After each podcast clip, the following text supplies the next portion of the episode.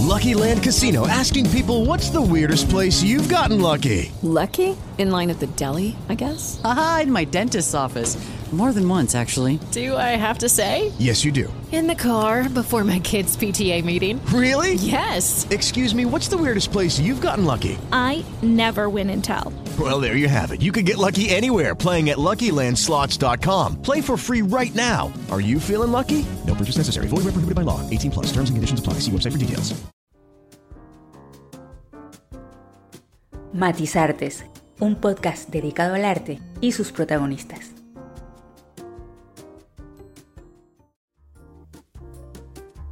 Hola a todos. En este nuevo episodio recibo a un destacado fotógrafo venezolano. Él es Alfonso Solano. Alfonso inició sus estudios de fotografía en el taller del fotógrafo y músico Pedro Ruiz León. Más tarde, cursó estudios en la Escuela de Artes Rafael Monasterios, de donde egresó bajo la tutela del fotógrafo José Luis Gómez Febres. Luego, se desempeñó por espacio de cinco años como reportero gráfico del conocido diario matutino de los Valles de Aragua El Siglo. Durante 10 años trabajó como fotógrafo para varias instituciones culturales del Estado, como el Teatro de la Ópera de Maracay, la Orquesta Sinfónica de Aragua y el Museo de Arte Contemporáneo Mario Abreu. De igual forma, trabajó como fotógrafo publicitario de las mejores agencias de publicidad de la ciudad de Maracay y ha ejercido la docencia en esta área profesional durante más de 20 años en diversas academias y escuelas de diseño gráfico de la misma ciudad. Sus obras fotográficas han sido aceptadas en los salones de arte del Estado Aragua y en el Salón Arturo Michelena de la ciudad de Valencia, en Venezuela, y han sido expuestas en galerías y museos nacionales e internacionales. En los últimos años se ha dedicado a escribir artículos y ensayos sobre diversos temas que han sido publicados en la prensa regional y en distintos diarios de difusión cultural, tanto dentro como fuera del país. Actualmente dirige y coordina junto al fotógrafo Orlando Calanche la revista de moda y arte Calanches Moda Magazine. Esto y más podrán conocer sobre mi invitado en los próximos minutos. Comencemos. Hola Alfonso, me da mucho gusto recibirte. Gracias por aceptar mi invitación a este espacio. Y para comenzar, me gustaría saber cómo ha cambiado tu mirada desde que tomaste por primera vez una cámara fotográfica. Hola María, te saludo con mucha alegría en esta oportunidad en la que me invitas a tu magnífico espacio de difusión cultural a través de este podcast, podcast que diriges, al que le auguro y deseo una larga vida. Complacido, realmente agradecido de tu invitación. Con respecto a la pregunta que me haces, debo decir en honor a la verdad que la fotografía transformó totalmente mi vida desde que entré en contacto con ella por allá a mediados de los años 80, 85 o, quizás un poco antes. Desde muy joven yo he sentido una atracción por las imágenes eh, que observaba con muchísima alegría y muchísima atención en libros ilustrados con fotografías principalmente de animales, eran libros de fauna, porque esto fue mi primera atracción. De hecho, lo que yo quería hacer y estudiar en la universidad era biología pura, por eso tomé como primera opción esta materia cuando me gradué de bachiller. Y fue precisamente en la antigua sede de la Sociedad Conservacionista de Aragua, fundada por el biólogo y botánico Gerardo Yepes Tamayo, que quedaba antiguamente en el sector 3 de Caña Azúcar, donde yo entré en contacto con las imágenes fotográficas. Esto ocurrió porque allí trabajaba un señor llamado Raúl Franco, quien era el encargado de tomar fotos y grabar videos que luego se convertían en presentaciones para promocionar la actividad conservacionista. Cuando este señor, que luego por supuesto se convirtió en mi amigo, me mostró el laboratorio donde él revelaba sus rollos de imágenes fotográficas. Yo quedé sencillamente impactado. A partir de allí, pues mi fascinación por la fotografía fue increciendo hasta convertirse pues en mi forma predilecta de expresión artística. Pero debo decir que no fue sino hasta que ingresé a estudiar en la Escuela de Arte Rafael Monasterio de la ciudad de Maracay, donde me di cuenta del valor intrínseco y mágico que tenía ese arte de fotografiar. Y en esto debo ser honesto, influyó muchísimo mi profesor y, quien se convirtió en mi tutor, José Luis Gómez Febres, que como todos sabemos después fue director del Teatro de la Ópera de Maracay por muchos años. Con él descubrí que la fotografía era algo más que capturar una imagen en un medio sensible a la luz. Es decir, que su resultado, pues, las fotografías, después de revelarlas, podían impactar de forma directa a todo aquel espectador que participase de ese lenguaje visual. De manera que a partir de aquí, pues, me convertí en un capturador de imágenes, en acechar esa realidad para convertirme en lo que se convierte todo aquel que persigue una imagen para impactar, que es un verdadero fotógrafo. ¿Qué fotógrafos te han influenciado? Bueno, en realidad son muchos los nombres y figuras que yo he tenido el privilegio de ver y observar en libros y en las exposiciones que he tenido el privilegio de asistir y ver, tanto nacional como internacionalmente, de grandes fotógrafos eh, de la historia contemporánea, por los cuales yo siempre he sentido una gran atracción y predilección. Enumerarlos ahora, bueno, sería algo como tedioso, porque realmente eh, son muchos, muchos los nombres y porque la lista realmente es larga. Sin embargo, podría comenzar por, yo diría que tres nombres, tres artistas que realmente me han, influenciado mucho, sobre todo en mis primeros años de formación cuando estudiaba en la escuela de arte y conversaba mucho con mi gran amigo y tutor José Luis Gómez Febre. Él estudió en los Estados Unidos y trajo de, allá unos magníficos libros de fotografías de grandes fotógrafos, sobre todo norteamericanos. Y yo cuando vi esos libros me impresioné muchísimo. Entonces, eh, eso es una de las primeras influencias que uno tiene cuando uno está comenzando a tomar fotografías, observar la obra eh, de los grandes fotógrafos. Y recuerdo uno muy particular que me, eh, me impactó mucho, que fue el de Ansel Adams, ese gran fotógrafo norteamericano, de esos grandes paisajes eh, perfectos, ¿no? captados en blanco y negro con una profundidad de detalles y una armonía compositiva que, bueno, que era realmente casi perfecta y que ya es historia de esta expresión artística del siglo, ¿no? Eso me impresionó muchísimo, esos paisajes de Ansel Adams. El segundo yo diría que eh, para mí es Man Ray, que por un tiempo trabajó en París este, con los surrealistas y entonces registró una serie de fotografías sobre el paisaje de los cuerpos desnudos femeninos capturados con un gran, con un gran angular que distorsionaba las formas naturales del cuerpo ¿no? de la mujer para convertirlas en verdaderos paisajes, paisajes del cuerpo, una verdadera obra artística.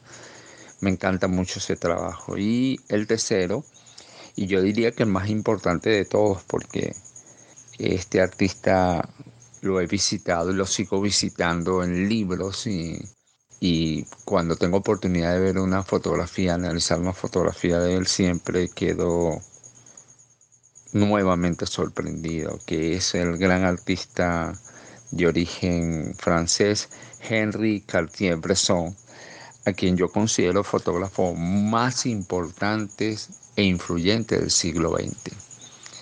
Realmente las palabras o definiciones que se hagan de su obra siempre para mí serán muy pobres frente a su monumental obra artística ya encumbrada con un verdadero derecho propio. Yo recomiendo a todo aquel que se inicia en fotografía que vea este extraordinario portafolio de Henry Cartier-Bresson, que además es uno de los fundadores de la principal agencia de fotografía en el mundo entero de reporterismo, que es la agencia Magnum Photos. Por supuesto que hay muchos más nombres, ¿no? yo nombraría a Edward Winston, Robert Frank, Dorothea Lange, Diane Arbus, Moholy Nagy, Winogrand, Richard Avedon, Herb Reeves, Helmut Newton, son realmente muchos nombres, ¿no? De los artistas nacionales, bueno, siempre me llamó la atención la visión de fotógrafos como Enrique Abril y Federico Carlos Lesman, quienes fueron los primeros fotógrafos pues en registrar imágenes de aquella Caracas rural con abolengo colonial y de sobre todo en muchas ciudades del interior del país. Por supuesto, claro, cómo no recordar al gran torito Luis Felipe Toro, a quien debemos imágenes emblemáticas del general Juan Vicente Gómez y de toda esa época de crecimiento nacional. Luego diría que, que, realmente yo quedé muy impresionado cuando vi por primera vez en la Galería de Arte Nacional el trabajo de Alfredo Bulton, que es quien es conocido más por ser el, el marchante del gran artista, el gran pintor nuestro universal Armando Reverón. Pero realmente él era uno de los fotógrafos referenciales de lo que luego se llamó la fotografía artística en Venezuela. Él trabajaba con una Hasselblad, una cámara de formato medio, y esas fotografías son realmente impresionantes, no solo en su parte compositiva, sino en el revelado, en el, revelado de, de fotografía. Más tarde vi el trabajo de los hermanos Gasparini, eh, sobre todo el de Paolo Gasparini, Graciano, que es arquitecto, ha tenido una dilatada eh, labor como fotógrafo arquitectónico y ha publicado muchísimos libros que ya son libros de referencia en Venezuela sobre la arquitectura de los pueblos venezolanos y la arquitectura de la ciudad venezolana. Pero Paolo se dedicó en un tiempo al reporterismo gráfico y luego a la fotografía documental, una área de la fotografía que a mí siempre me ha, me ha gustado mucho y a la cual le he dedicado mucho tiempo también. Ese trabajo de Paolo Gasparini es un trabajo que forma parte ya no solo de, la, de los grandes museos nacionales, sino este, ya forma parte del patrimonio de fotografía de los grandes fotógrafos. Eh, eh, latinoamericanos, aunque ellos son de origen italiano, pero con familia aquí en Venezuela. Así que yo diría que, resumiendo, estos son los nombres de los fotógrafos que me han influenciado sensiblemente en mi desempeño fotográfico. ¿Qué es lo que más te gusta de fotografiar? Bueno, en realidad siempre he pensado que fotografiar capturar la realidad a través de esa caja oscura que por supuesto no ha cambiado desde sus orígenes porque una cámara fotográfica es fundamentalmente una caja oscura con un lente de un lado y que captura la imagen y la envía hacia un material sensible que desde el, origen de la fotografía pues fueron sales de plata, lo que conocimos nosotros como las películas negativas o películas este, pancromáticas.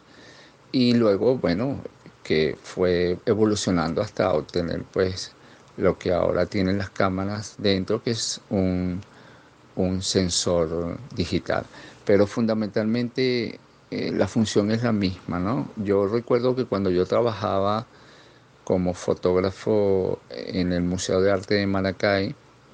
Eh, hacíamos allí unas actividades los domingos para los niños y en una oportunidad le enseñé a los, a los niños de un colegio a fabricar una cámara estonopeica, que es esta camarita que uno hace con cartones, ¿no? Y eh, lo pinta de negro, le hace un, un huequito y entonces por ahí entra la imagen y se eh, la imagen entra por un huequito y se refleja en la pared, una cajita en la pared, en la pared que está al frente, pues, la pared que está la parte de atrás y por ahí puedes ver tú las imágenes. Entonces eso es fundamentalmente el origen de la fotografía, es pintar con luz y para mí eso es una de las cosas más atractivas, ¿no?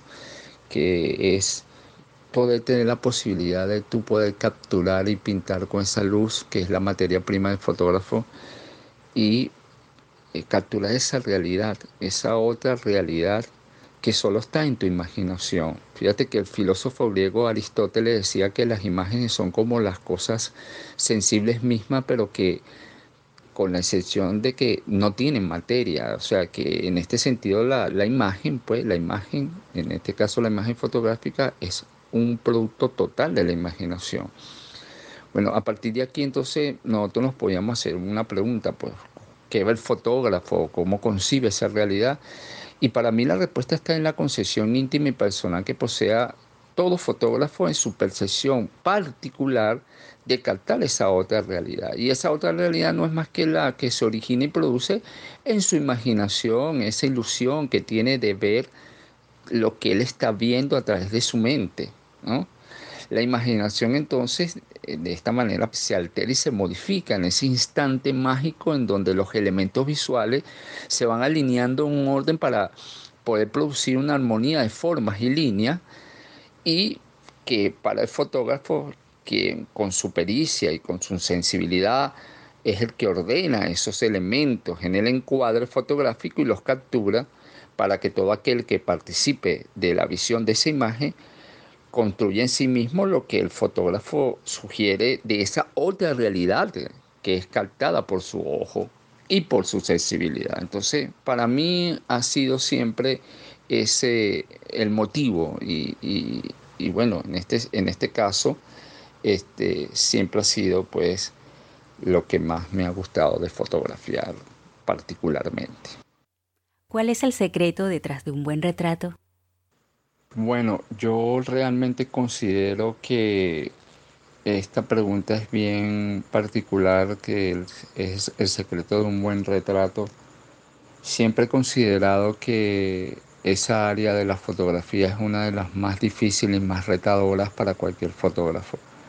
Porque más allá de la técnica que domina, pues la técnica que se debe dominar acerca de los la iluminación, sobre todo cuando se está haciendo un retrato en estudio, que hay que saber los esquemas de iluminación, los esquemas este, que van a iluminar el, retratado.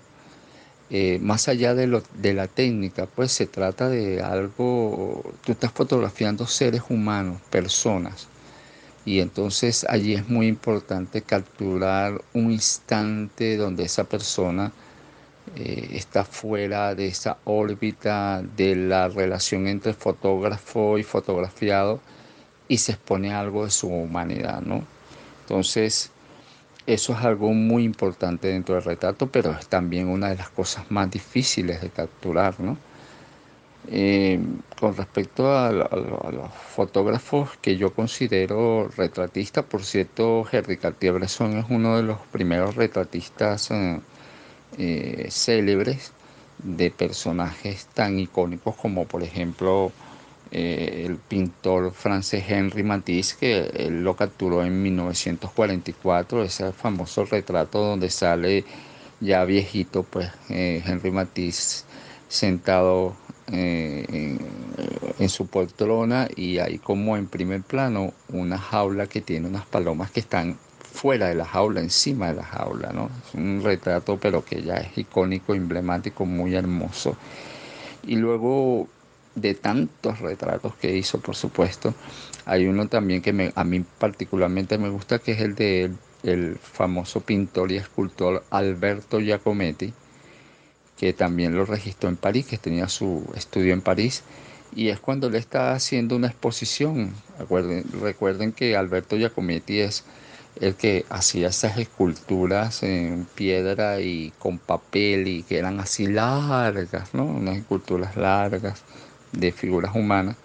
Entonces él lo captura caminando de un lugar a otro, pero pone una baja velocidad de obturación. Entonces, por la inclinación y la forma de caminar que tiene Giacometti, se convierte en una escultura más rodeada de las esculturas que el propio artista estaba exponiendo en el salón. Es una cosa genial realmente. Pero para mí el maestro, el maestro de maestros, de los retratistas del siglo XX es el armenio Joseph Karch, que para mejores señas fue el que tomó el famoso retrato de Winston Churchill en el 41, a partir del cual empezaron a decirle al primer ministro inglés el león inglés, que fue tan determinante en la primera en la segunda guerra mundial para vencer pues al poderío alemán.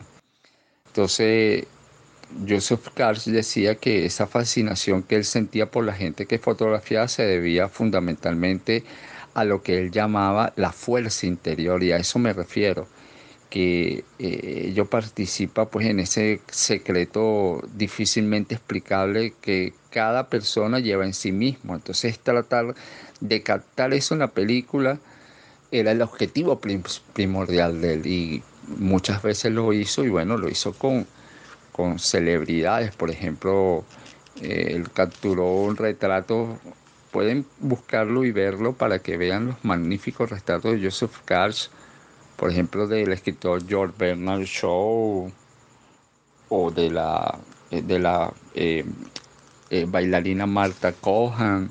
Bueno, son muchos retratos realmente. Para mí el retrato ha sido siempre un área de la fotografía que me ha fascinado muchísimo, pero al cual no me he dedicado, no me he dedicado así eh, a registrarlo, porque precisamente para mí es un reto. He hecho retratos, pero a mí me gusta más el retrato informal, el que se captura en la calle. E, e, ese es el que me gusta más, no tanto el retrato de estudio, sino ese informal que está en la calle, que tú estás fotografiando gente que no está esperando que las fotografías. Entonces, ese retrato informal para mí es uno de los, a mí particularmente me atrae muchísimo y en eso, bueno, he estado por muchos años dedicado a eso y bueno, eh, creo que eso resume un poquito lo que para mí es o define ese buen retrato.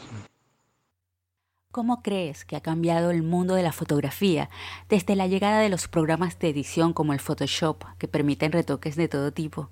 ¿Afecta el trabajo del fotógrafo o todo lo contrario? lo beneficia. Hey guys, it is Ryan. I'm not sure if you know this about me, but I'm a bit of a fun fanatic when I can. I like to work, but I like fun too. It's a thing. And now the truth is out there. I can tell you about my favorite place to have fun Chumba Casino. They have hundreds of social casino style games to choose from, with new games released each week. You can play for free anytime, anywhere and each day brings a new chance to collect daily bonuses. So join me in the fun. Sign up now at ChumbaCasino.com. No purchase necessary. BGW. Void were prohibited by law. See terms and conditions. 18 plus. With the Lucky Land Slots, you can get lucky just about anywhere. This is your captain speaking. Uh, we've got clear runway and the weather's fine, but we're just going to circle up here a while and uh, get lucky. No, no, nothing like that. It's just these cash prizes add up quick. So I suggest you sit back, keep your tray table upright, and start getting lucky. Play for free at LuckyLandSlots.com. Are you feeling lucky? No purchase necessary. Void where prohibited by law. 18 plus terms and conditions apply. See website for details. La fotografía para mí siempre ha sido una manera de aproximarse a una realidad que con la visión del fotógrafo es transformada en arte. Por eso para mí la fotografía siempre es impulso, es intuición, es la captación, como dije ya antes, de esa otra realidad que es producto de la imaginación de el que está detrás de la cámara. Entonces se manejan ahí todo un juego de símbolos y códigos que están dispuestos ante nuestros ojos para sensibilizar esa mente, el espíritu y el ánimo dormido de todos los seres humanos que participan de ese lenguaje. Entonces, la fotografía ha tenido una evolución como todo arte, porque debemos recordar que la fotografía es un arte en expresión constante, en evolución constante y permanente, y es el único arte al alcance del ser humano. El único, de todas las artes que existen, el único que está al alcance del ser humano. Y esto ha ocurrido desde que la fotografía se convirtió con los nuevos medios en parte de la cotidianidad de los seres humanos. Porque antes, como todos sabemos, la fotografía, para tú ser un fotógrafo, y por lo menos en mi época, cuando yo empecé a estudiar fotografía en la escuela de arte, necesitaba una cámara fotográfica. Y entonces no solo necesitaba la cámara, sino primero dominar la técnica, conocer la cámara, conocer los lentes, conocer el dispositivo, cómo funciona esa cámara, cómo captura eh, la luz, el famoso triángulo la exposición, el ISO, la velocidad de obturación, la apertura del diafragma, el balance de blanco, toda una serie de cosas que pasaban por una técnica. Y, luego no solo quedaba allí, sino que después de tu capturar la foto estaba eso, recordemos que era negativo, que era una película de negativo, entonces, bueno, quedaba allí la imagen latente y luego entonces tenías que procesarla en un laboratorio. Y ese laboratorio entonces estaba conformado por una ampliadora donde tú metías el negativo, lo proyectabas a través de una luz en una mesa y luego en la mesa ahí tenías medidas para los papeles, eh, las medidas de las fotografías que quería eh, en ese momento ampliar, si era una, una fotografía tipo postal o una fotografía 6x6 o una fotografía 8x10, 20x25 o 30x40, etcétera, etcétera. Y luego estaban las bandejas de revelado, que la primera es la bandeja de eh, el revelado donde por, como por arte de magia empezaba a aparecer la imagen ante tu vista y luego que aparecía allí con todos los valores, en este caso fuera blanco y negro, todos los valores grises, el contraste entre, entre los grises, luego entonces pasaba una segunda bandeja que detenía la acción del, del, revelador y luego pasaba la tercera bandeja que era el fijador o fixer que fijaba esa imagen de alulo de plata dentro del papel. Entonces, después de un instante, podía entonces, todo eso se hacía con una luz roja de seguridad. Y luego de, que pasaban unos instantes, podía ver todo el resultado de tu fotografía. De modo que la fotografía era una, una actividad que tenía su proceso artesanal. Todo eso fue abolido totalmente con la irrupción de los sensores digitales ¿eh? en los principios de los años 80 cuando empezaron los primeros sensores digitales a ser fabricados por las grandes empresas de fotografía y ahí poco a poco entonces fueron metiéndose en el mercado y empezaron a aparecer las cámaras con sensores digitales y entonces se empezó a popularizar la fotografía hasta bueno hasta esta nueva era de nosotros después del siglo eh, siglo XX eh, que se cerró y comenzó el siglo XXI. siglo XXI comenzó con la era de la fotografía digital. La era digital donde ese sensor digital que sustituyó a la película empezó, no solo se, se, se colocaba en una cámara fotográfica, sino que se empezó a colocar en los teléfonos. Y se empezó a colocar en una tablet. Entonces allí la fotografía se diversificó. Empezó a tomar otros ámbitos. Y entonces empezó a penetrar dentro de la cotidianidad de las personas. Hoy en día cualquiera se puede hacer una fotografía, un selfie, el famoso selfie.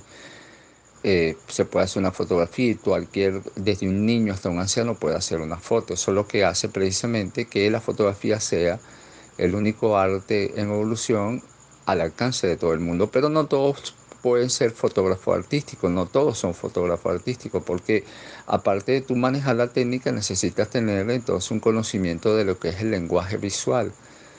Entonces, bueno, en este proceso de la, de la cuestión digital se sustituyó todo ese proceso del cual les hablé anteriormente por los programas de edición digital. Yo te digo con toda sinceridad, es la única manera, por supuesto, de tú revelar los archivos digitales, ¿no? Eh, que son estos programas de edición, Photoshop y sobre todo Lightroom, que pertenece a la misma compañía. Primero lo haces con Lightroom y luego Photoshop. Photoshop es más que todo un programa de edición para, para diseñadores con vectores, donde tú metes, trabajas líneas, formas, metes textos y todo, todo ese tipo de cosas. Pero la fotografía para mí tiene que mantener su pureza y esa pureza viene desde el origen mismo de la captura de la imagen.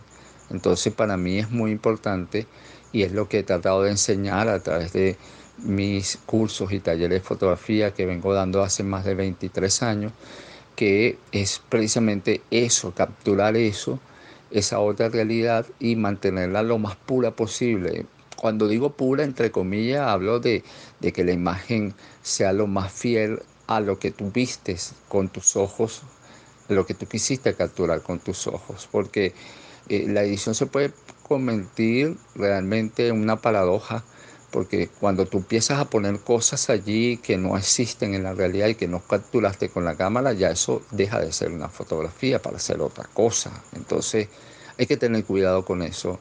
Yo por lo menos que enseño también edición en Lightroom, el Lightroom es una herramienta fundamental para nosotros los fotógrafos, pero fundamentalmente enseño allí, bueno, a retocar la, la, la fotografía en sus niveles básicos, pues todo lo que es contraste, densidad, hay unas herramientas muy buenas que tiene Lightroom, por ejemplo, cuando la línea del horizonte queda un poco inclinada, entonces que tú las puedas definir y tú las puedas corregir. Y algunas cosas de ese tipo, ¿no? Que son muy útiles, pero no colocarle cosas, ni, ni, ni cambiarle los colores, ni colocarle cosas que la fotografía no tiene. Entonces, eh, son una buena herramienta y son necesarias, pero hay que saberlas utilizar, utilizarlas con, con ética, con racionalismo, utilizarla realmente en función de no modificar la foto original. Durante el tiempo que trabajaste como reportero gráfico, ¿qué atesoras más de esta experiencia? Bueno, realmente tengo muy buenos recuerdos eh, cuando me desempeñé como reportero gráfico eh, sobre todo en el periódico local de acá de la ciudad de Maracay, El Siglo, que para aquel momento, eso fue hace 27 años que yo trabajé como reportero gráfico en ese periódico, en ese matutino. Estuve allí desde el año 89 hasta el año 92. Luego de ahí, bueno, pasé al Museo de Arte de Maracay cuando nombraron a Idelisa Rincón como primera vez como directora del museo. Pero mientras yo estuve trabajando como reportero gráfico, pues claro que atesoro muchísimo, muchísimo anécdotas y experiencias muy buenas, sobre todo porque en ese momento estaba el mejor staff de reporteros gráficos y de periodistas en el estado de Aragua trabajaban en el siglo. Yo tuve el privilegio de trabajar con los mejores periodistas de esta ciudad en la época de oro de ese periódico. Entonces, bueno, por supuesto que atesoro muchísimas experiencias, pero porque el reporterismo realmente te da la oportunidad de tú abarcar muchas áreas de la fotografía y enfrentarte a situaciones que diariamente, diariamente tienes que resolver. Entonces, yo siempre recomiendo a mis alumnos en las clases que he dado durante más de casi ya 25 años, siempre les he recomendado que si tienen oportunidad de trabajar en un periódico y si tienen la oportunidad de trabajar reporterismo gráfico, lo hagan porque eso le da una experticia, una experiencia maravillosa para y una seguridad a la hora de tomar decisiones con respecto a un acto específico, ¿no? Eso es lo que te da el reporterismo gráfico. Eso es una intuición que se desarrolla. Tienes que tomar decisiones en el momento y eh, este, resolver situaciones también en el momento. En aquel, en aquel instante, recuerden que no existía la, el sensor digital, sino que eran películas de negativo. Entonces, realmente era comprometedor porque muchas veces se te acababa en los momentos cruciales, por ejemplo, de, un, de la posición de un político a un cargo o lo que era más frecuente, que eran transmisiones de mando de militares en bases aquí. recordemos que Maracay es una ciudad muy militar y en ese momento preciso instante, cuando están entonces en el momento crucial que le están poniendo a ese militar que está ascendiendo o está transmitiendo el mando, se te acaba la película. Entonces tienes que, lo, por supuesto lo ideal es tener dos cámaras, pero en aquel momento no tenía dos cámaras, era una sola. Entonces tenías que cambiar rápidamente allí el, el rollo, sacarlo, hacerlo de forma manual. Bueno, es comprometedor realmente muchas veces te hacía sudar esos momentos. Pero bueno, esas son las experiencias maravillosas, entre muchísimas otras, de reporterismo gráfico. A mí me permitió también eh, registrar a nivel el área que a mí me gusta y con la cual yo me, me, formé y estudié, que es el área artística. Bueno, tuve oportunidad también de registrar, sobre todo en el Teatro de la Ópera de Maracay, bueno, unos actos maravillosos. Este, registré la memoria cultural durante casi 10 años, porque después de que yo salí del Museo de Arte de Maracay, trabajé con José Luis Gómez. José Luis Gómez, mi tutor y profesor, me llamó para trabajar con él cuando lo nombraron director del Teatro de la Ópera y él estuvo allí por espacio casi de 12, 13 años como director.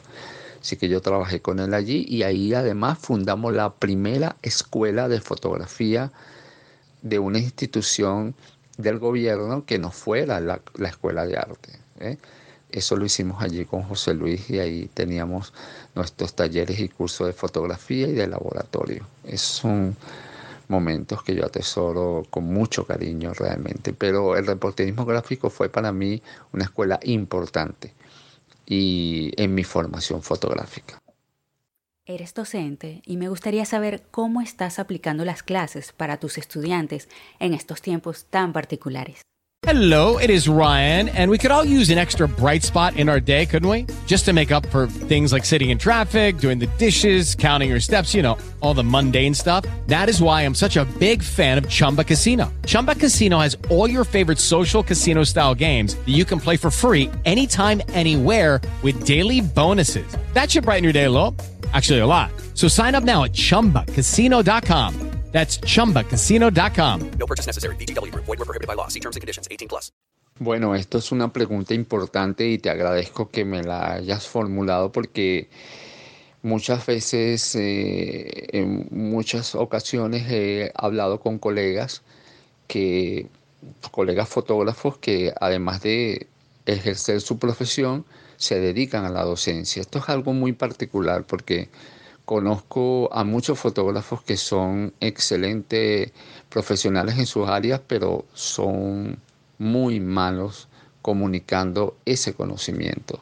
Se necesita tener no solo conocimiento y experiencia en tu área, sino manejar las técnicas que se requieren para transmitir esas técnicas pedagógicas que se necesitan para transmitir esos conocimientos. Y yo afortunadamente me he formado en esa área durante muchos años porque incluso antes de yo graduarme en la escuela de arte, yo sustituí a mm, mi profesor a mi amigo que ya he nombrado muchas veces porque realmente fue muy importante para mí, José Luis Gómez Febre, y él se tomó un año sabático y yo hice todo ese año sabático. Y luego cuando lo nombraron director del Teatro de la Ópera, yo me quedé dando clase hasta que hubo un concurso en el cual yo participé, pero lamentablemente no quedé para la cátedra de fotografía de la Escuela de Arte Rafael Monasterio, ¿no?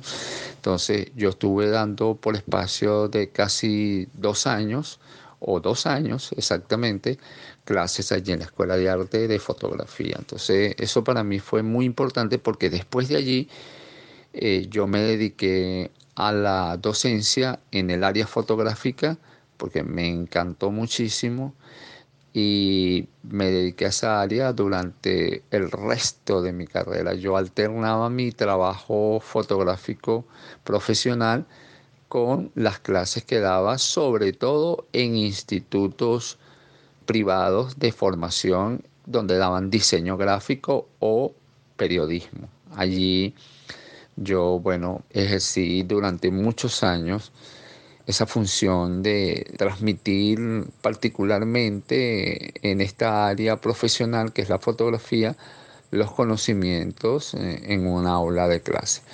En estos tiempos tan particulares, por supuesto, estos últimos tiempos de pandemia o pandemia, como la llamo yo, eh, ha sido un reto, un reto realmente para no solo para los fotógrafos, para, yo creo que para todas las áreas profesionales, pero ha sido un reto bonito y un reto esperanzador porque además ha, abierto muchas otras puertas y otras posibilidades, porque los nuevos medios, los nuevos medios digitales permiten eso. Ahora ha, ha habido un extraordinario auge de esa formación y esa educación a través de los medios digitales. Me refiero a lo que todos conocemos, pues a través de, sobre todo de Instagram, de Facebook, no tanto Facebook, sino Instagram, eh, Twitter y la parte de WhatsApp.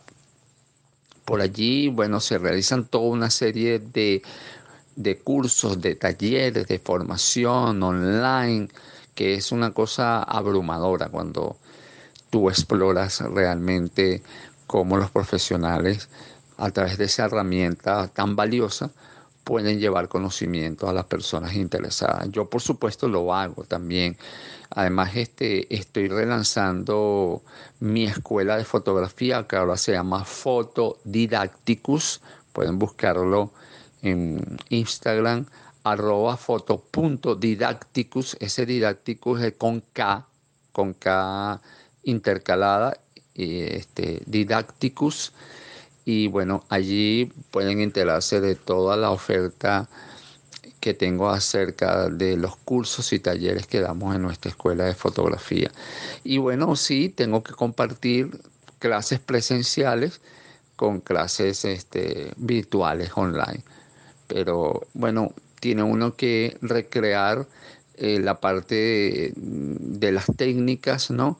Porque hay muchas cosas que tú puedes enseñar a nivel presencial y hay otras que no puedes enseñar a nivel virtual. Entonces tienes que tener un equilibrio allí, ¿no? Pero eso se resuelve, eso se resuelve y afortunadamente nosotros tenemos experiencia, en el caso mío particular, tengo no solo el conocimiento técnico, sino la experiencia pues pedagógica y manejo esas técnicas que se requieren ahora y que necesitan de un conocimiento particular para tú desempeñarte de la mejor manera en las redes sociales. Así que bueno, los invito pues a que visiten mi Instagram y muy pronto se enteren de las ofertas que vamos a dar allí acerca de talleres y cursos especializados en esta área de la fotografía digital.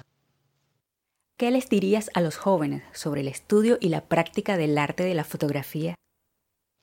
Esto es una pregunta muy importante que además es muy difícil de responder, porque eh, los jóvenes siempre, sobre todo los jóvenes de esta nueva generación, que quieren practicar el arte de la fotografía y que no piensan, no tienen en su mente que van a hacer la fotografía con una cámara, ¿me entiendes? Entonces, ellos están pensando que toda la fotografía, ¿no?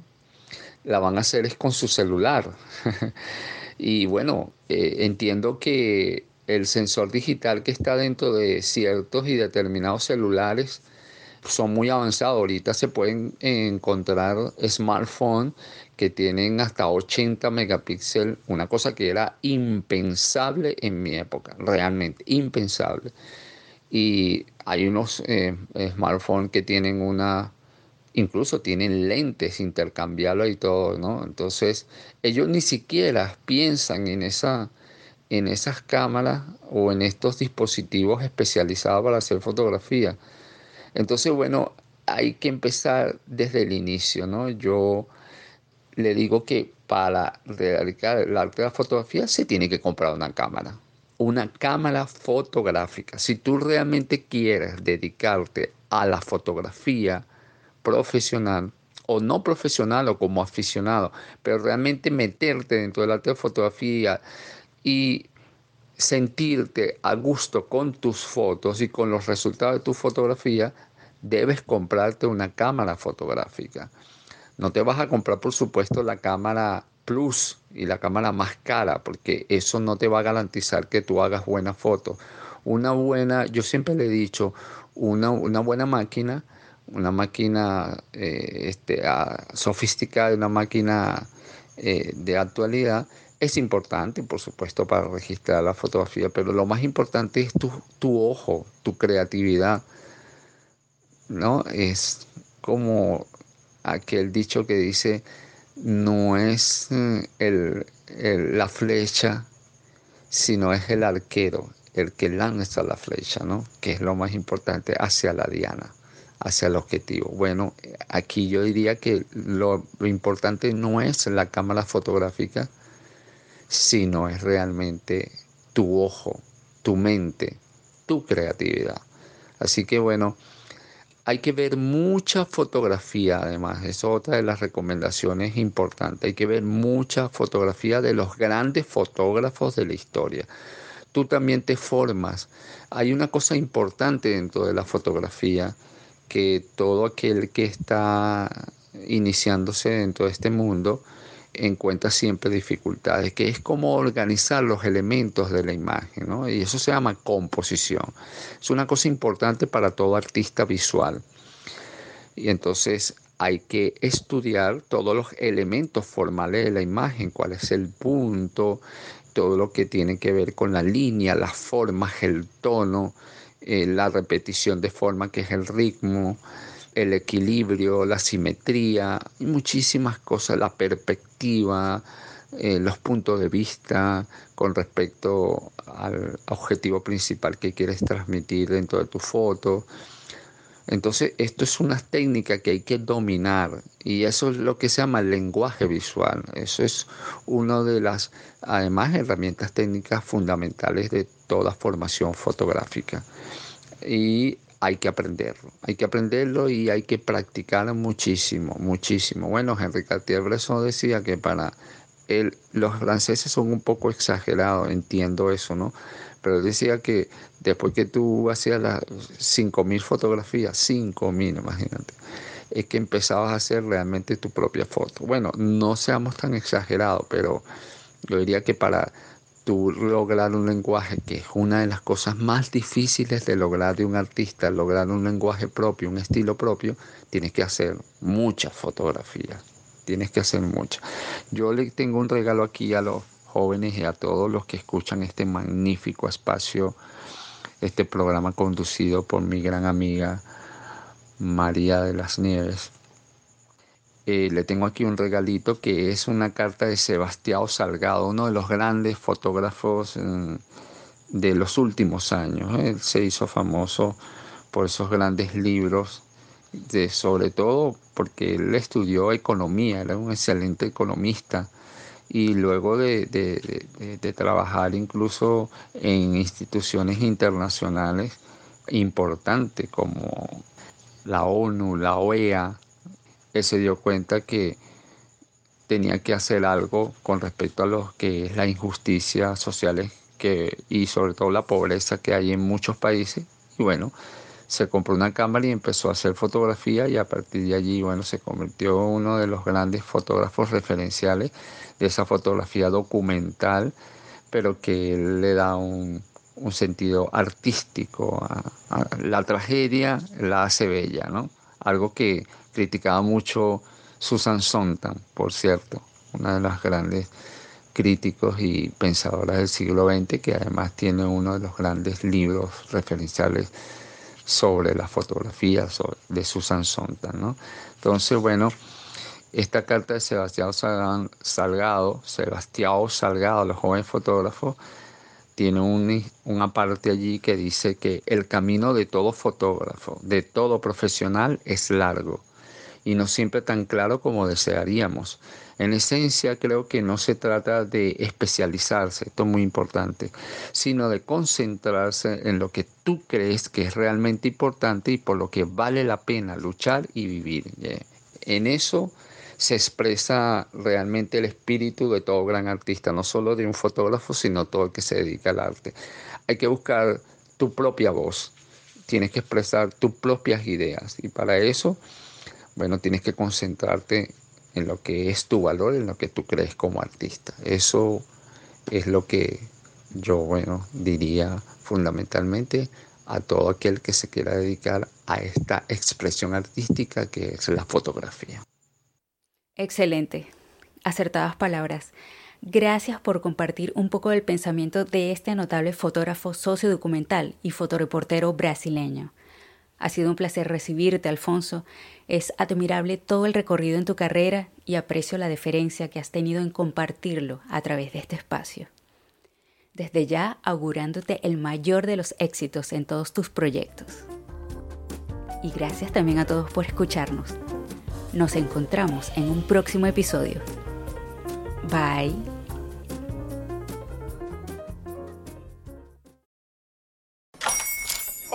Buenos días, mi pana. Buenos días, bienvenido a Sherwin Williams. ¡Ey! ¿Qué onda, compadre?